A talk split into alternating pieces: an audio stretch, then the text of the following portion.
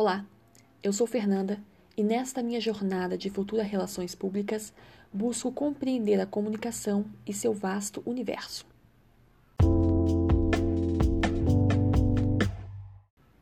Neste episódio, discorro sobre uma parte da comunicação, a produção de sentido. Aquilo que faz sentido para mim e pode não fazer para você.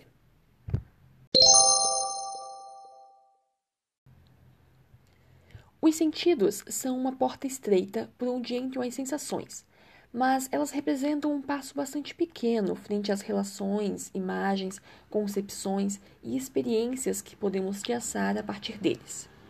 É com essa ideia de Fernando Iazeta, do seu artigo Estudos do Som, um campo em gestação, que partimos para a nossa pequena viagem.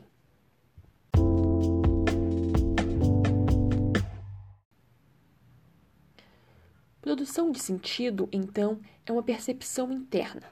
Ela é pessoal e intransferível. Ela é baseada em nossas memórias, em nossas vivências e no que percebemos à nossa volta.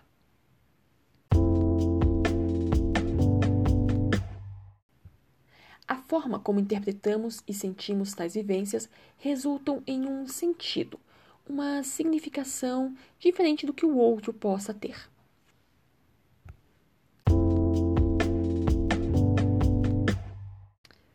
A produção de sentido parte então de uma experiência sensorial, ou seja, de uma experiência de visão, de audição, do olfato, do paladar e do tato.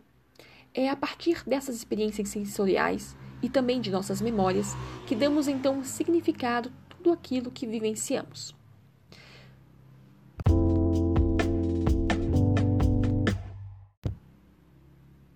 Quando falamos em memórias, uh, podemos citar três tipos de memórias, sendo elas a memória pessoal, ou seja, as minhas reflexões, os meus conhecimentos, as minhas vivências e meus pensamentos.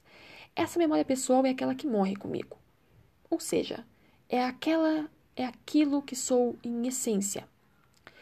A segunda memória, podemos citar a memória genética.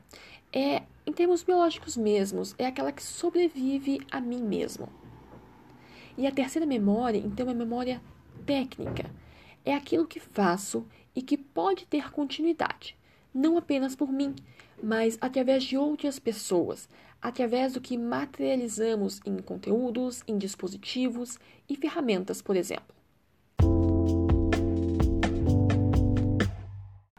Experiências sensoriais e memórias, elas preenchem nosso imaginário, ou seja, elas ampliam a nossa capacidade de representar algo, de imaginar.